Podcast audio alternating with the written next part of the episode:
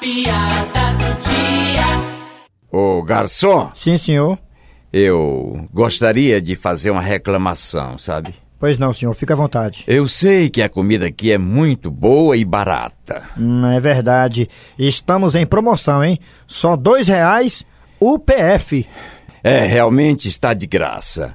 Mas nem por isso a gente pode aceitar certas coisas. Então fica à vontade, senhor. O que foi que houve? Eu encontrei dois cabelos no meu prato. Mas, meu senhor, por dois reais, o senhor queria encontrar o quê? Uma peruca, era?